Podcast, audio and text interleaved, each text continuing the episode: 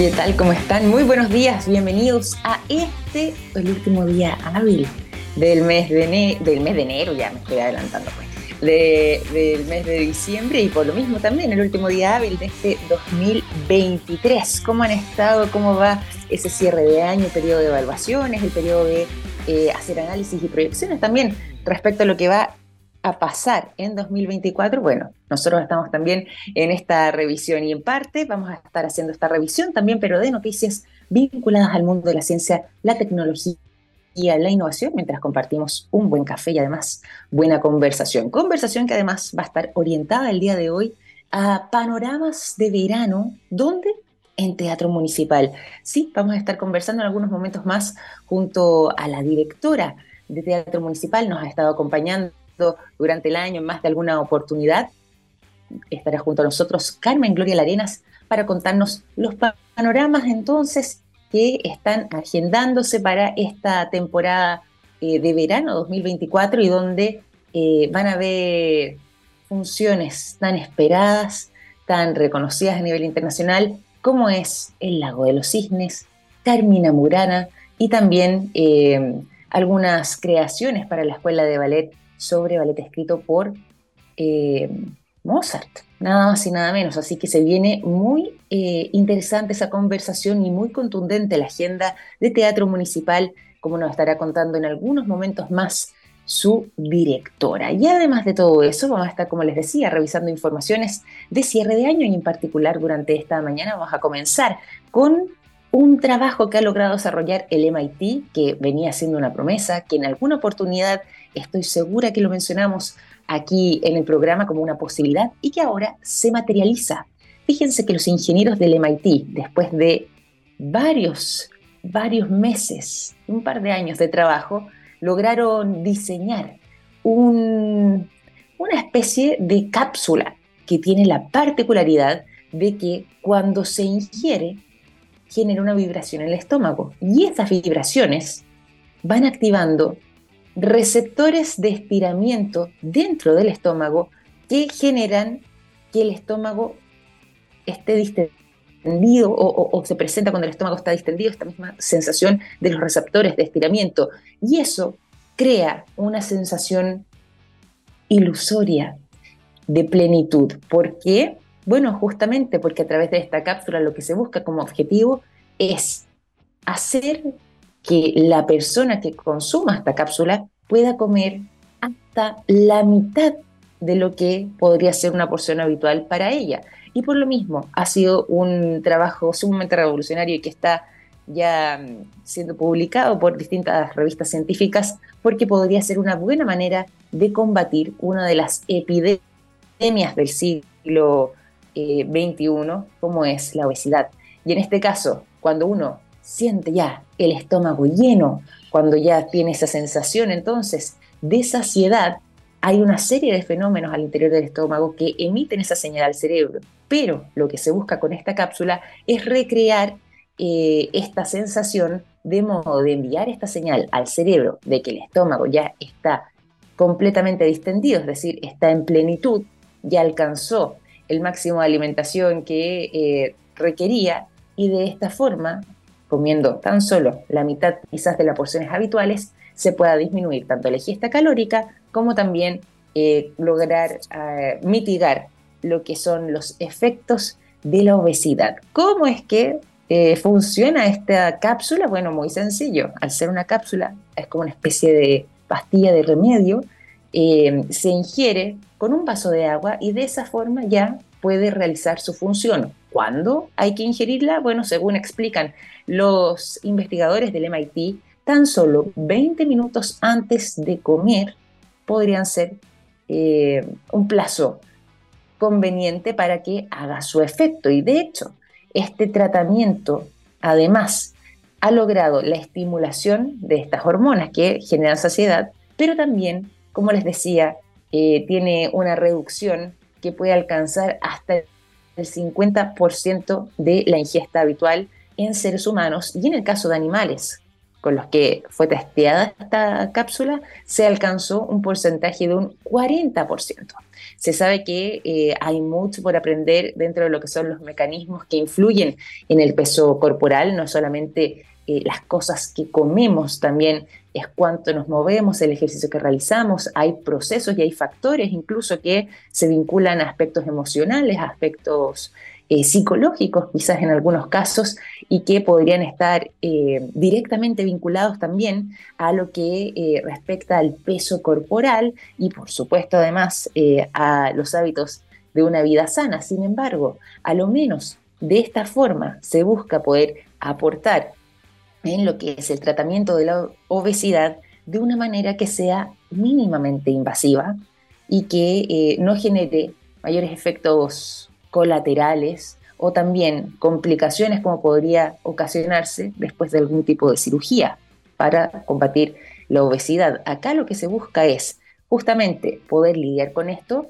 de una manera en la que eh, no se genere mayor em, impacto dentro de lo que podrían ser efectos secundarios o colaterales por algún tratamiento contra esta enfermedad y de esa forma para quien eh, sea un paciente con el diagnóstico y cuyo médico después de, por supuesto, haberlo tratado, eh, indique este tratamiento en particular, puede contribuir a la baja de peso, la pérdida de peso, o derechamente también al control de su apetito, siempre y cuando, como decíamos antes, para que funcione, debe ser ingerido antes de cada comida. Esto que eh, parece una noticia eh, es importante porque estamos hablando aquí, ¿cierto?, de lo que decíamos antes, una epidemia a nivel mundial en temas de obesidad y esto que puede parecer una noticia quizás no tan revolucionaria respecto a lo que está intentando abordar, sí se vuelve una oportunidad fundamental para disponer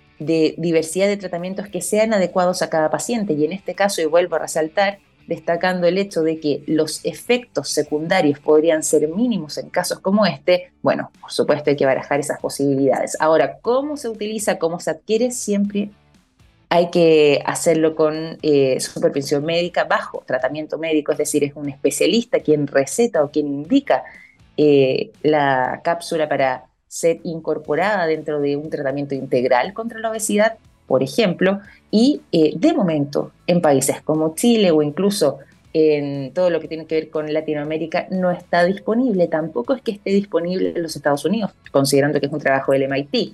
Tiene todavía que pasar ciertos filtros, como por ejemplo la aprobación de la FDA, pero una vez cumplido con eso, ya se va a pasar entonces a la fase de comercialización y de eh, disponibilidad, digo, para eh, que pueda ser indicada a los pacientes que así lo requieran. Noticia que además destaca la revista Science Advance y que hoy abre esta mañana de día viernes 29 de diciembre Café Plus.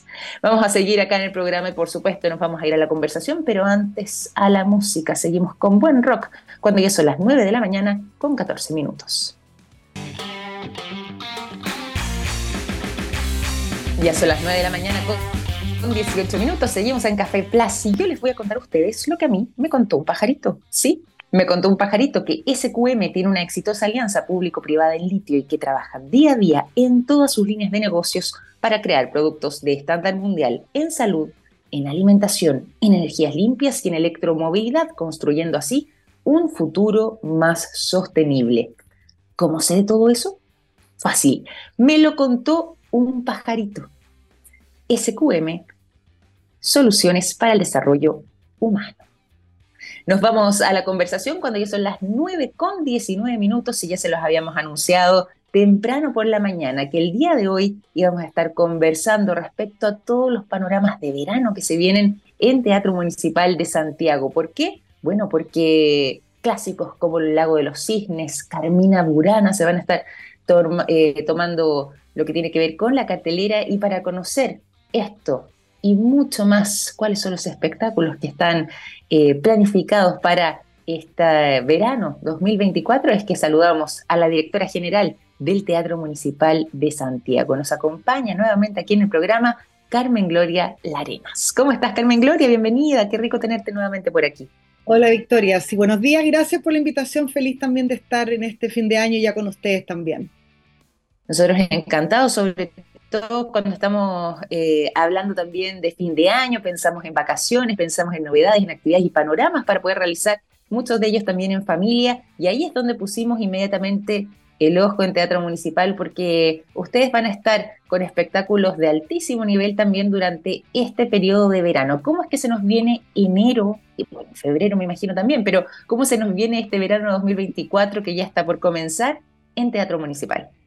Mira, enero es un mes bien particular que tiene su vida propia, porque las temporadas mm. nosotros siempre las anunciamos entre marzo y diciembre, que es como la época del año de que todos llevamos la vida eh, cotidiana, ¿no? De, cada año. Eh, y enero es un mes especial porque es verano y porque de alguna manera tratamos también de poner en el escenario aquello eh, que sabemos al público le gusta mucho. Y a veces en mm.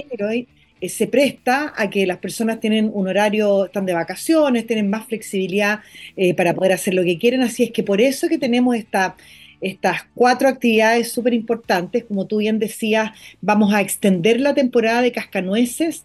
Termina nuestra última función ahora del mes de diciembre, es el día 30, este sábado, em, pero volvemos a retomar ya el día 5 eh, con función, perdón, el día 4 tenemos función 4, 5 y 6 de Cascanueces con orquesta, eh, el, mismo espectáculo que estamos presentando ahora en diciembre, que siempre tiene tanta tradición.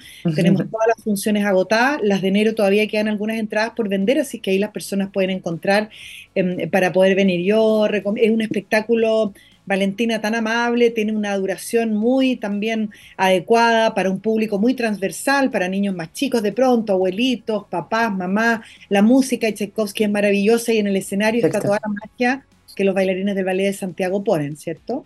Em, Absolutamente, que quienes han podido disfrutarlo, sobre todo también eh, entendiendo que Cascanueces es un clásico de fin de año, un clásico también que se asocia mucho a las navidades, por, bueno, lógicamente lo que tiene que ver con la trama, pero eh, tener la experiencia de vivirlo además en teatro municipal, un teatro con tanta historia, con tanta tradición, también tiene su encanto. Así es, por supuesto, tal cual. Y, cada versión, eh, cuando uno mira, es distinta y mm, mm. yo, creo que lo importante es ese como sentimiento calentito de familia, eh, la que uno tenga, como sea la familia de uno, pero donde hay cariño, donde hay ilusión, donde está la magia de soñar. Yo creo que por eso es un ballet tan exitoso, ¿no? Porque al final em, habla de sentimientos bastante eh, normal, ¿eh? ¿no? ¿no? es una historia, eh, pero y, además invita a soñar. Y yo creo que eso en los tiempos que corren, el mundo está tan difícil y creo que esa conjunción con la, junto con la música, que es una música maravillosa, porque tiene tantos momentos lindos em, que te llegan al corazón, hace que sea una experiencia donde tú sales mucho mejor de lo que entraste, con mucho mejor ánimo, em, con más ilusión, así que eso es muy lindo. Bueno, y después de eso vamos a tener em, cuatro funciones que empiezan el 10 de enero de Carmina Burana. Carmina Burana esta, esta partitura donde uno puede ver acá en el Teatro Municipal a la Gran Orquesta Filarmónica de Santiago, em, que ha tenido un año excepcional junto con el coro del Teatro Municipal de Santiago también, porque hay partes de coro en esta, en esta obra, que es muy querida, que es muy conocida, em, y que bueno, cada vez que nosotros la hemos presentado acá en el teatro, también en temporadas anteriores, ha sido siempre un, gran éxito y, por eso también está considerada en, esta temporada de verano.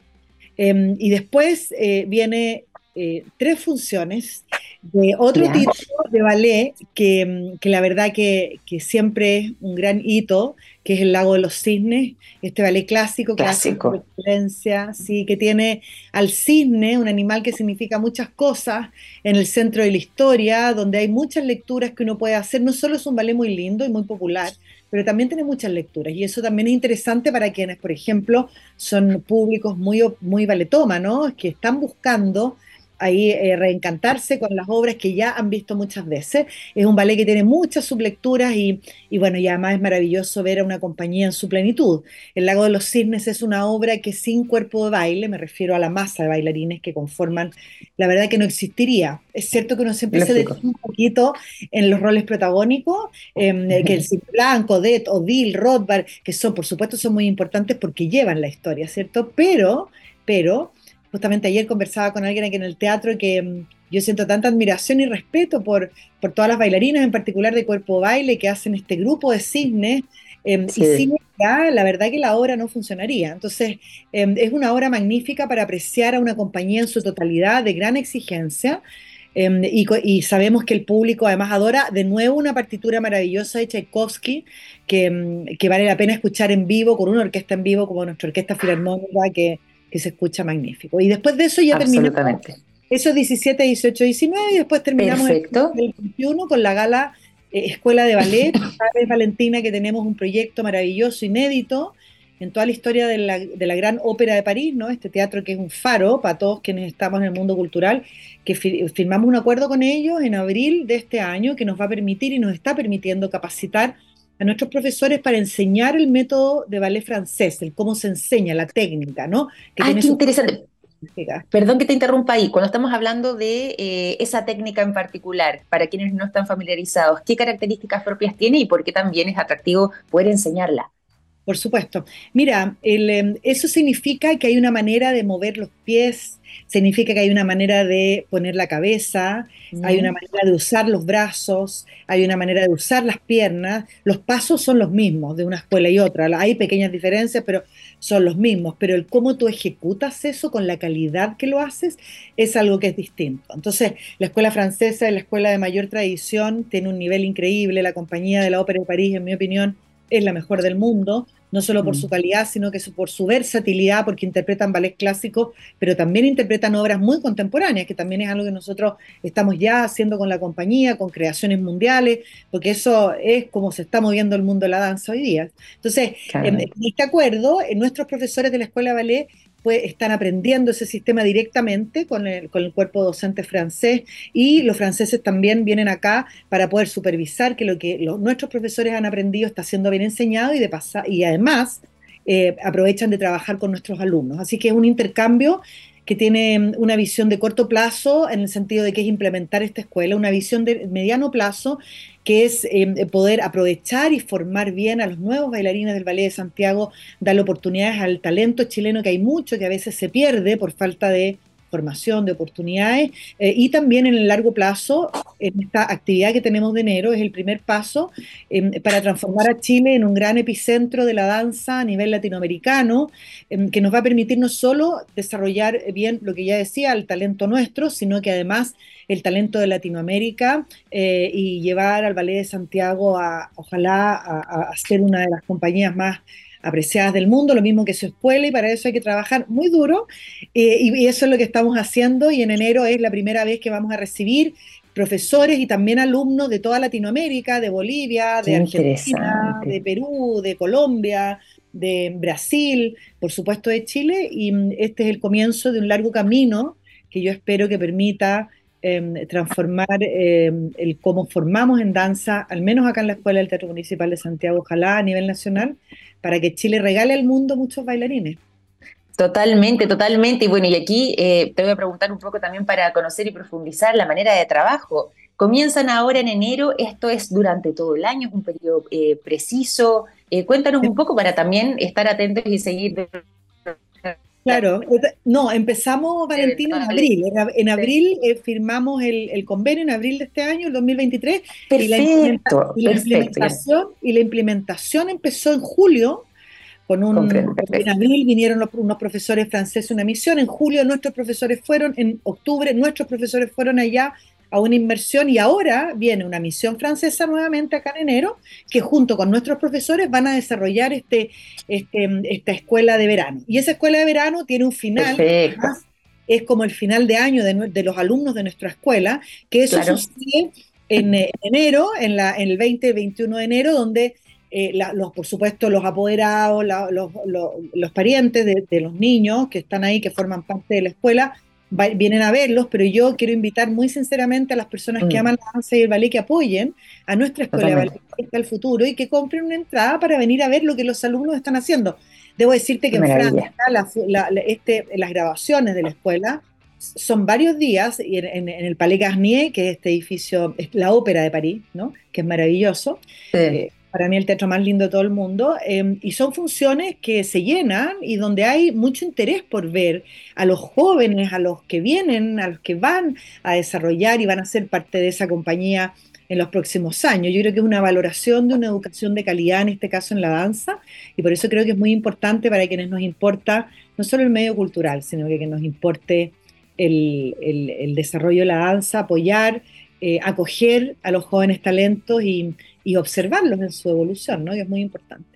Absolutamente, y una de las cosas que a mí me ha llamado la atención positivamente también, eh, las conversaciones que hemos tenido durante este año, tiene que ver justamente con esta mirada, con este proyecto, comillas, ambicioso, pero muy, muy eh, bien pulido, y muy bien trabajado, bien elaborado, eh, respecto a hacia dónde quieren dirigir tanto el Teatro Municipal como también lo que tiene que ver con la Escuela de Ballet. Y tú aquí nombraste recién que les gustaría justamente que seamos reconocidos a nivel internacional que podamos poner todo esto en servicio para todo el mundo, pero que además están abiertas las puertas también para que eh, bailarines y bailarinas de eh, países de la región puedan acceder. En ese sentido, ¿cómo se han transformado también en un epicentro quizás o en un eh, foco de atracción para quienes están en busca de desarrollar ese talento en particular? Mira, yo creo, Valentina, que los países se identifican mucho a través de su cultura. Yo no creo que el mundo cultural sea mucho más importante que otras cosas que la salud, la educación, pero en mi opinión la cultura forma parte de la educación, ¿no? De las nuevas generaciones, de un país, mm. eh, y creo que tener instituciones y cuerpos artísticos fuertes, más allá del sector, si es danza, si es música, si es coro, si es voces, yo creo que habla de un país y nos permite como país también ser mucho más robustos, tener un mejor tejido social, em, ser reconocidos por otras cosas también, ¿no? No solo por tal vez lo más conflictivo, sino que eh, realmente em, eh, tener una, visión. Yo creo que Chile, por la estabilidad que tiene política, a pesar de, que sabemos que han sido tiempos un poquito movidos todos estos últimos años, mm. em, y si uno mira Latinoamérica, esa estabilidad que tiene Chile hay que aprovecharla. Em, para poder transformarnos eh, en este epicentro, porque de alguna manera podemos ser un puente entre Latinoamérica y Europa. En Latinoamérica no hay muchas becas para estudiar en Europa a nivel artístico, me refiero, sí, en, universidades y todo, por supuesto, hay, más, ¿no? Probablemente tampoco suficiente, pero las hay.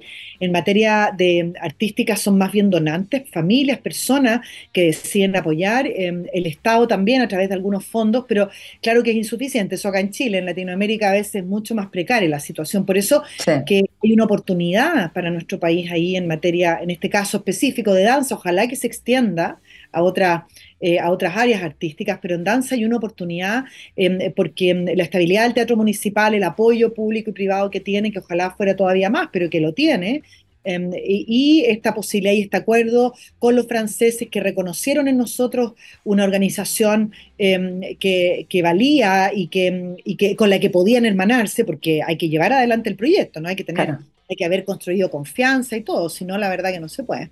Así que yo creo que todo eso hace que Chile esté muy bien aspectado para poder caminar en ese camino que tú mencionas, Valentina. Qué interesante y qué, motivador también, qué bueno poder escuchar eh, estas buenas noticias y bueno, también dentro de todo y volver a destacar acá lo que tiene que ver con la programación para este mes de enero 2024, para quienes estén en la ciudad de Santiago, quienes vayan de visita, tener la oportunidad de disfrutar de las distintas funciones y también de algunos de los clásicos más emblemáticos, ¿cierto? Que van a estar presentándose durante el mes de enero. Lo último aquí también que, quería preguntarte es respecto a este 2023, para que hagamos quizás algún balance. Estamos en época de cierre de año, decíamos antes, el último día hábil del mes de diciembre. Eh, me imagino que las evaluaciones de todas maneras se han hecho la mirada de lo que se estuvo construyendo. Y yo recuerdo una conversación que tuvimos a principio de año, en el mes de marzo en particular. Y yo me acuerdo que ahí Sí, y destacabas tú la importancia también del rol de las mujeres y cómo es que eh, estaban buscando también posicionar con mayor fuerza el mundo femenino desde Teatro Municipal para eh, dejar este sello también o este legado de lo que tiene que ver con las presentaciones que se van dando. ¿Cómo fue ese trabajo y qué evaluaciones también o qué miradas tienen de lo que fue este 2023? Mira, el 2023 nos deja un número que nos da mucha alegría, que el 66% del público que vino a los espectáculos del teatro era público que por primera vez compraba una entrada. Qué buena noticia. Estamos muy contentos, no porque el público histórico no sea importante, porque debo decir que para la sostenibilidad del teatro en el tiempo necesitamos nuevos públicos y público histórico, los necesitamos a todos, no es uno en vez de otro. Pero lo que quiere decir esto es que para el futuro del teatro eh, estamos creando nuevos públicos, que eso es muy, muy importante eh, y pensamos que son personas que si bien antes no se sintieron llamadas ni incluidas a formar parte de la comunidad, hoy día sí se sienten incluidas y creo que, que es un gran regalo mostrar el equipo entero del teatro, no yo, el equipo ha trabajado muy duro para poder lograrlo y creo que hemos tenido buenos frutos.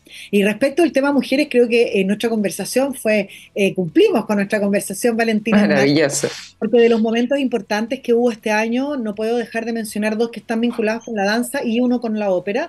Uno, a la ópera Rigoletto, que tuvimos un grupo de mujeres chilenas que viven afuera, pero son todas creadoras chilenas que hicieron un trabajo magnífico en Regoleto. Eh, la ópera, me refiero, el, la regí, la escenografía, el vestuario, un trabajo reconocido por todo el público. La verdad que yo me sentí muy contenta de ver desplegado en el escenario el talento de todas esas mujeres creativas, con ideas de calidad y bien llevadas em, a su concreción. Así que ese fue un momento alto, la ópera Rigoletto. Em, también fue un momento alto, eh, dos momentos de danza para mí, que fueron los dos estrenos mundiales que el Ballet de Santiago tuvo este año. Uno, Nijinska, Secreto de la Vanguardia, otro, Calas, La Divina, ambos creados para nuestros bailarines, para nuestra compañía, y que fueron eh, una voz nueva, fresca, em, causó muchos comentarios también a nivel internacional y es interesante porque desde acá, desde el sur del mundo, somos capaces de poner una voz afuera con eh, creación además de calidad y que giraba en torno a dos mujeres muy poderosas.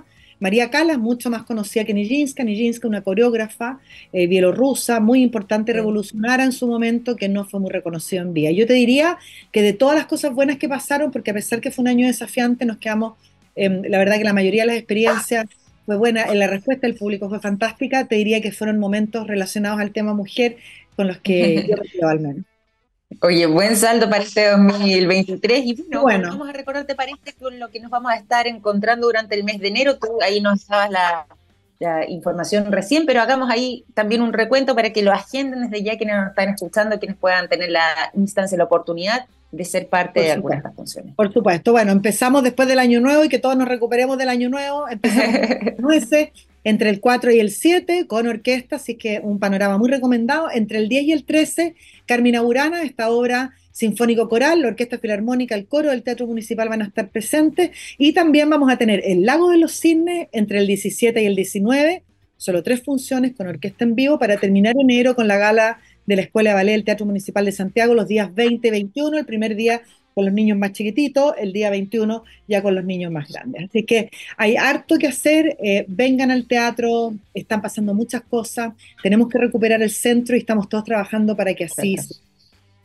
Absolutamente, también vamos a quedarnos con, con, esa mirada, con ese mensaje y bueno, y sobre todo con esta invitación a ser parte entonces de las distintas funciones y los espectáculos que ofrece Teatro Municipal, también entonces en temporada el mes de enero, aquí iniciando de buena forma el 2024, en lo que va a ser la previa después ya del mes de marzo, lo que va a ser la temporada completa, ¿cierto? Eh, que va de marzo a diciembre, pero aquí con la instancia, la posibilidad de disfrutar también en vacaciones durante el mes de enero de excelentes funciones. Te quiero agradecer nuevamente, Carmen Gloria, por haber conversado con nosotros durante esta mañana en Café Plus. Qué gusto además haber tenido distintas conversaciones a lo largo del año y conociendo parte de lo que ha sido el trabajo del teatro durante este 2023 y felicitarlos también por este buen balance de cierre de año. Gracias, Victoria. Felicidades a ustedes también. Todavía no se da el feliz año nuevo, pero que tengan Nos vemos el otro año, si Dios quiere. Nos vemos el otro año. Un abrazo grande, que estén muy bien. Gracias, Victoria. Gracias. chao. chao. Carmen Gloria Larenas, directora general de Teatro Municipal de Santiago, conversando con nosotros durante esta mañana en Café Plus. Ya son las 9.38. Nos vamos a ir a la música. Los dejamos a continuación con el sonido de The Offsprings. Vamos a seguir con la información durante esta jornada en Café Plus y por lo mismo aprovecho de contarles a ustedes que en SQM trabajan en innovación y en tecnología para crear productos de alto valor valor agregado desde Chile para el mundo. Así es, SQM es una empresa chilena con presencia global comprometida con la sostenibilidad y con las comunidades. ¿Cómo sé de todo eso? Fácil. Me lo contó un pajarito. SQM, soluciones para el desarrollo humano. Nos vamos a la información y nos vamos a ir a un dato ya que estábamos hablando recién también con la directora del Teatro Municipal, que nos contaba, ¿cierto?, que en este año 2023 habían puesto mucho foco en las mujeres y las historias femeninas. Bueno, a propósito de eso, hay un dato, como les decía recién, que no es menor, que es parte de un análisis de dos millones de artículos científicos que darían cuenta de que los autores, hombres en este caso, no citan a las mujeres. Sí, y esto no lo publica cualquier persona, no es un estudio cualquiera, lo recoge nada más y nada menos que la propia revista Nature, que haciendo un sondeo de cerca de 2 millones de artículos de ciencias biológicas, logró determinar de que existiría sesgo de género a la hora de citar otros artículos del área. Es decir, los estudios publicados por mujeres recibirían menos citas que los que son publicados por hombres. Y esto está muy interesante eh, respecto de lo que ha podido ser este trabajo y también contrastando lo que, con, lo que, eh, con lo que es, digo, la publicación de papers científicos. ¿Por qué? Porque esto no se da solamente en el campo laboral, eh, que cuenta de repente en algunos casos y en ciertas áreas con una cierta equidad de género, sino que más bien tiene que ver con el desempeño tanto de hombres y mujeres al momento de hacer estas citas, o bien directamente, como señala el artículo de la revista, en lo que tiene que ver con la evaluación, que los propios autores, mentores o compañeros de investigaciones prefieren citar por su identidad de género y que terminan siendo esencialmente masculinos. Está muy reveladora eh, esta cifra y estos, eh, de, los dos millones de artículos, ¿cierto? Y esta información que eh, no ha variado mucho en el tiempo. Según cita también una de las investigadoras que eh, estuvo detrás de este trabajo, ella es investigadora en innovación de la Universidad de McGill en Montreal, su nombre es Sen Chai, ella señalaba que el número de citas que reciben los artículos de mujeres científicas no se ha mantenido y es por esa razón que eh, los autores querrían comprender cómo es que va cambiando el sesgo de género en el tiempo. comenzaron a hacer este trabajo inicialmente con artículos de ciencias biológicas que databan entre el año 2002 hasta el año 2017 y lo hicieron según eh, el género de sus autores principales y posteriormente, y aquí viene la segunda parte del trabajo, no era solamente poder recoger estos artículos, sino que contrastar y poder poner data respecto a los que sí fueron citados en su momento. Y ahí es donde se evidenciaría entonces estos sesgos en los artículos eh, de ambos sexos, incluso donde ya eh, queda de manifiesto que los artículos dirigidos por hombres fueron eh, citando más a hombres que artículos de mujeres que hayan también citado a mujeres, aunque en ese caso el sesgo eh, fue menor en autores jóvenes. Y la mayor parte del sesgo entonces estaría ocurriendo en eh, los subgéneros de las ciencias biológicas que estarían más dominados por ciertos géneros y que eh, en este caso demostrarían entonces con este exhaustivo análisis lo que son estos resultados, que finalmente tras poder sondear más de 2 millones de artículos de ciencias biológicas, se puede demostrar que existiría sesgo de género a la hora de citar otros artículos del área. Interesante este dato y mm, lo utilizamos también eh, para poder visibilizar esta situación que esperamos también en 2024 comienza a revertirse. Es bueno poder eh, visibilizar para tomar conciencia y poder eh, tomar acción también frente a este tipo de situaciones. 9.46, seguimos con música en Café Plus. Nos vamos al sonido de Green Day. La canción que suena a continuación es She.